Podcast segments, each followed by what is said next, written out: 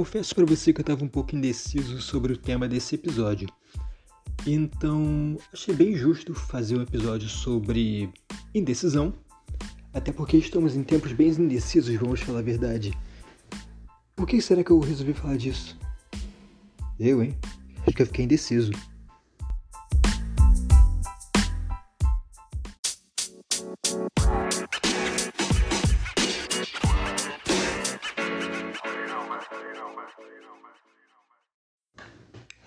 Bom, eu lembrei o, o motivo. Deu uma gaguejada agora, né? Eu lembrei agora o motivo que me fez escolher falar sobre indecisão nesse podcast, nesse primeiro episódio do Ronco de Cachorro. Aliás, um outro dia eu explico o porquê desse episódio chama Ronco de Cachorro, né? Mas não vem ao caso agora. Bom, é... eu moro numa cidade estranha. Uma... Num estado estranho, na verdade, né? Porque Aqui é terra do carnaval, é... mas em determinado momento a gente elegeu um prefeito que é um evangélico que não gosta de carnaval, então vai entender. O povo do Rio é bem indeciso. É, eu dei uma adiantada. Eu moro no Rio de Janeiro, na cidade maravilhosa. É, aquela cidade do, do tiro, sim, é essa mesma.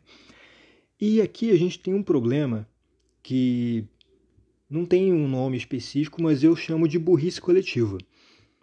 Por quê? Vamos dissertar sobre isso. Estamos em pandemia, estamos uh, numa, num acontecimento histórico. Uh, mais ou menos 100 anos atrás aconteceu a pandemia da gripe espanhola e tal. E agora estamos em uma pandemia da Covid-19. Trágico, né? Uh, uh, no momento que eu estou falando já foram mais de 500 mil mortos. Eu não sei quando você está ouvindo esse episódio. Provavelmente já foram mais. Mas, mas o tema não é esse. Eu queria falar sobre as pessoas indecisas, né? Então, tá acontecendo a pandemia e nós temos vacinação agora. Uma maravilha. Só que as pessoas agora resolveram virar é, sommelier de vacina. Temos aqui no, por enquanto disponível, né? É, Pfizer, AstraZeneca, Janssen Coronavac e deve ter alguma outra aí que eu não estou lembrando agora. Acontece que essas vacinas elas têm uma variação de alguma coisa aí, eficácia e coisas que eu sei, mas não estou afim de falar agora. E tem muita gente que está querendo escolher a vacina que vai tomar, sendo que qualquer uma das vacinas resolve. E tem gente que está realmente deixando de tomar a vacina porque está tá esperando sair uma a vacina de sua preferência para ir se vacinar com, com a que ele quer, basicamente. Né? Mais ou menos como você vai escolher cerveja no mercado, você fala, pô, não gosto da Heineken, eu gosto mais da, da Bud. Fala, pô, mas a Bud tá muito cara, eu vou na Corona. Fala, pô, a Corona tá custando um rim, vou de Taipava mesmo. Aí você acaba levando a Sol, porque é o que dá.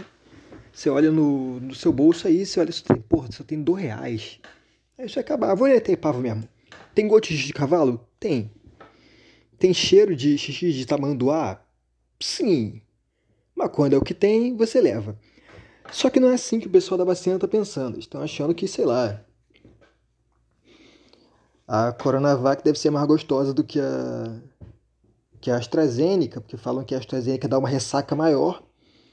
Aí o pessoal tá pensando, não, vou esperar, vou tomar a a Janssen, porque a Janssen não dá ressaca, essa é melhor ainda.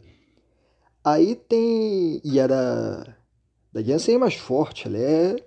A Janssen é a, a, a vodka das vacinas. Então uma dose dela já fica no, no grau. E isso está me deixando meio bem curioso, assim, porque me fez pensar como as pessoas são indecisas para algumas coisas. Tipo, uma coisa simples, tomar vacina. Você nunca pensou na vacina da BCG, sei lá, quando você é criança, você toma. Beleza, mas peraí, qual laboratório que foi feita essa vacina? Foda-se, ninguém quer saber do laboratório. Mas a vacina da Covid todo mundo quer. E eu fiquei pensando o motivo disso. E eu cheguei à conclusão de que é porque a gente tem muitas opções. Eu só eu falei aqui umas cinco vacinas, tem outras que não tem no Brasil ainda, mas tá chegando por aí. E isso me fez pensar em outras situações também nas quais a gente tinha, nas quais a gente não tinha opções, e quando passou a ter, passou a complicar tudo. E queria dar aqui alguns exemplos. Para começar, eu vou dar o Netflix, né? Porque. Não, na boa, vamos conversar aqui. Não tem ninguém te ouvindo. Mas vamos falar a verdade. Quantas vezes tu já abriu o, o aplicativo lá do, do Netflix no seu celular ou na sua televisão, na sua Smart TV, se você for mais, mais engenheirado, mais marboguês safado, quantas vezes você abriu aquela merda, aquele aplicativo e não assistiu nada? Você ficou só rodando ali o, o, os filmes que estão em cartaz lá, colocou uma porrada de filme na lista, aí quando você vai ver, você está meia hora assistindo basicamente os títulos passarem de um lado para o outro e efetivamente não assiste nada. Porque porque sim, porque tem tanta opção que você não consegue escolher uma. E é mais ou menos assim com a vida. Nossa, que profundo isso agora para um podcast underground que eu fui bem. Ai, que merda. Então, há pouco tempo aconteceu uma situação de que eu estava no trabalho e eu fiquei uma semana nesse trabalho, vou explicar por quê. Basicamente por indecisão do, dos chefes, né? Tinha uma outra pessoa que era tão qualificada quanto eu. E por excesso de opções, eu fui escolhido e depois eu fui desescolhido. Isso foi curioso, né? Aí eu parei para pensar que eu também já fiz uma coisa parecida. Foi uma coisa bem escrota, na verdade, né? Oxa. Então, uh, aconteceu uma situação em que eu tava ficando com uma menina. E essa menina gostava muito de mim. E tinha uma outra menina que estava por perto. E eu comecei a me perguntar: poxa, tem essa outra opção aqui. Será que eu realmente gosto tanto dessa com quem eu tô agora? E o que eu fiz? Terminei com a menina que eu tava. Para quê? Para ficar com a outra menina. O que aconteceu? Uh, a menina que eu queria, que não tava comigo, não queria nada comigo. Então de duas opções, eu acabei ficando com zero e. É, fudeu geral. E eu achei que eu ia ter mais assunto para falar sobre, então acho que o meu assunto acabou. Não. Bom, vamos puxar um pouquinho para filosofia. Tem aquele cara que eu não lembro o nome, que ele fala que a gente é condenado a ser livre. Não tô nem um pouco afim de filosofar agora, então eu vou falar. Como essa frase é bonita, né? Condenados a ser livres. Ai, gente. Bom, então. Olha como eu estou indeciso agora para falar o que, que qualquer coisa que seja útil. Mas vamos conversar um pouquinho então. Eu sempre tive vontade de produzir alguma coisa, um podcast, um canal no YouTube, mas nunca tive vamos dizer assim, coragem para fazer isso.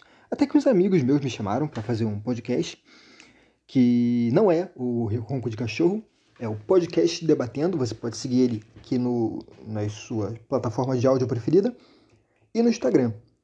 E eu tenho também o Esporte na Marmita, que é uma página de memes esportivos que quando me dá vontade eu vou lá e posto alguma coisa. E eu cheguei à conclusão de que eu não tinha coragem de fazer isso porque eu não tinha muita opção, assim. Porque vamos parar para pensar um pouquinho na época lá do, do rádio. Antes da televisão, né? Quando surgiu isso tudo? A, comunicação como a gente conhece hoje. Você, o, o geração Z, cringe, não vai nem saber o que eu estou falando. Mas antigamente não existia internet, não existia televisão. Muito mais antigamente não existia rádio também. Então eu fico imaginando quando chegou o rádio para as pessoas, que passava a Santa Missa da Catedral de não sei onde e a Voz do, Voz do Brasil, o jornal, desculpa, deu uma gaguejada aqui. Esse podcast vai ser sem edição, tá? Eu vou falando o que der na telha, porque a ideia é mais ou menos essa, é um podcast underground. É... As pessoas só tinham aquilo para ouvir, não tinha muita outra outra alternativa. Se você quisesse ouvir o ronco de cachorro, você não podia ouvir ronco de cachorro, porque não existia, não tinha Spotify, não tinha podcast. Você tinha que ouvir a Santa Missa e a Voz do Brasil. que naquela época não devia acontecer muita coisa, né? Porque não tinha TV câmara, não tinha CPI, então não tinha muita coisa interessante rolando, não tinha eleição, basicamente. É... Então qualquer coisa que tocasse naquela época seria um atrativo enorme. Qualquer um ia querer escutar o rádio porque era super novidade na época. E a coisa foi evoluindo. Chegou a televisão. Não, me engano. Primeiro chegar onde você tinha uma rádio, né? Uma estação de rádio. Começaram a chegar outras estações de rádio. E aquilo virou uma loucura, virou um. um uh, virou um Netflix do rádio, aquela, aquela maluquice. Você ainda não podia escolher o que você ia ouvir a cada momento, você tinha que esperar a programação aparecer, mais ou menos igual à televisão, e ouvir o que você queria. Você podia ouvir música, podia ouvir notícia, podia ouvir a missa da catedral não sei aonde. E você seria feliz com aquilo que você estivesse ouvindo. Aí depois chegou um probleminha. Um bagulho, uma caixa lá, que aparecia uns troços preto e branco, umas imagens, pessoas se mexendo. Surgiu a televisão. Televisão foi uma merda, cara. Televisão foi o começo do fim. Bom, para começar, a televisão chegou no Brasil num momento bem estranho, né? Tinha tinha televisão, mas não tinha canal, só tinha pouquíssimos canais. Então, quando chegou a televisão, foi mais ou menos a mesma coisa, né? é, todo mundo tinha. Todo mundo tinha, não. Uma, 2% da população brasileira tinha televisão. Aí eles podiam ver lá o programa que eles queriam. Mentira, eles não podiam ver o programa que eles queriam, porque só tinha um programa. O Brasil inteiro só tinha um canal, então você só podia ouvir aquilo. Então, mais uma vez, qualquer coisa que você visse, você ficaria feliz, né? Porque era o que tinha. E, pô, foi uma super revolução você poder ver uma coisa que, além de ter o som, tinha também a imagem. Você podia não só ouvir a voz do Tarcísio Meira e da Glória Menezes, agora você podia ver Tarcísio Meira e Glória Menezes, descobrir que o que você pensava que eles eram era completamente diferente do que eles efetivamente eram. Todo mundo sempre teve isso, né? De você escutar a voz de uma pessoa no rádio e quando vai ver essa pessoa fala, porra, não era o que eu imaginava. É, foi mais ou menos isso que aconteceu quando eu conheci os narradores esportivos, mas isso aí é para outro vídeo. É, para outro vídeo, não, para outro podcast. Olha o que aconteceu, há tanta opção que eu me, me perco. E aí a coisa começou a ficar louca quando surgiu uma tal de Rede Globo, porque aí começaram a surgir vários outros canais com vários programas e você começou a ter cópias do mesmo programa. Do nada aparece um cara jogando dinheiro pra plateia, e esse cara usava uma peruca escrota e falsificava o próprio nome. Ele tinha um nome escroto, ele colocou um nome popular, começou a se chamar de Silvio Santos. Aí no outro canal surge um cara meio gordinho, engraçado, que era do esporte, depois foi pro entretenimento. Não, não era o Thiago Leifert, era o Faustão. E você que é, é Geração Z também não deve saber quem é o Faustão. Sabe o cara que ficava no lugar do Thiago Leifert agora? Então, era ele. Que apresentava a Dança dos Famosos. Ele era muito famoso quando eu era criança. Acho que ainda é, né? Vamos saber daqui a um tempo. Será que esse podcast vai ficar datado? Vamos saber. E aí começou aquele problema das opções. Você não tinha só uma coisa para ver, você tinha centenas de canais. Aí veio a televisão acaba e piorou mais ainda o negócio. Aí você, você podia assistir o que você quisesse, esporte, entretenimento, filme, mas ainda tinha aquele problema, você tinha que esperar para quando estivesse passando o filme que você quer ver, o jogo do seu time e o programa que você está interessado. Só que agora o bagulho ficou muito doido. Maluco chegou a internet. Agora, porra, chegou a internet. Agora você pode ver o que você quiser, quando você quiser, o quanto você quiser, de graça. E isso acabou virando um problema. Por quê? Porque a internet deu opções para a gente fazer absolutamente tudo que a gente quiser. Você está ouvindo esse podcast agora, ele é um podcast bem curto, mas provavelmente você deve estar tá cansado de ouvir ele, porque já estou falando há 15 minutos e você está parado ouvindo. É, você não mudou para outro podcast. Se você chegou até esse ponto do podcast, parabéns! Você está lutando contra a indecisão. Porque basicamente a coisa tem a ver com isso. Você, de tantas opções que tem, não consegue ficar parado em uma só. E isso é o problema daquele da, da Netflix que eu falei, que você fica rodando várias vezes o, os títulos e acaba não escolhendo nada para ver. É justamente porque você não consegue escolher.